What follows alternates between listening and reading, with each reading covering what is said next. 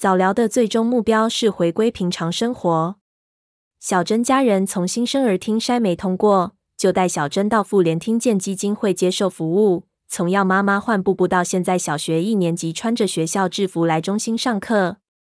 爸爸妈妈决定今年八月开始停止听语疗愈课了，准备结束这漫长的七年多听语疗愈之路。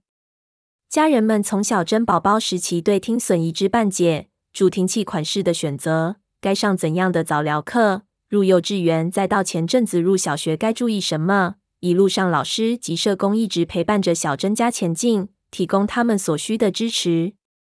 现在小珍的听语能力如常同，而爸爸妈妈也对小珍的听损相当了解。妈妈说：“既然如此，听语能力的提升已经不是最必要的，希望可以利用这些时间让小珍去尝试更多东西，探索自己，也把上课名额让给最需要的新生宝宝们。”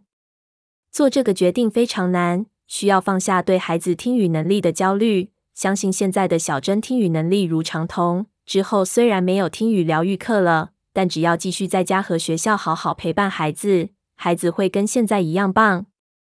妈妈说：“还好当初那个年轻的自己有用力的调试心情，从不愿接受小珍视听损到接受专业人员的帮助，并没没有延迟太久。”小珍妈妈说：“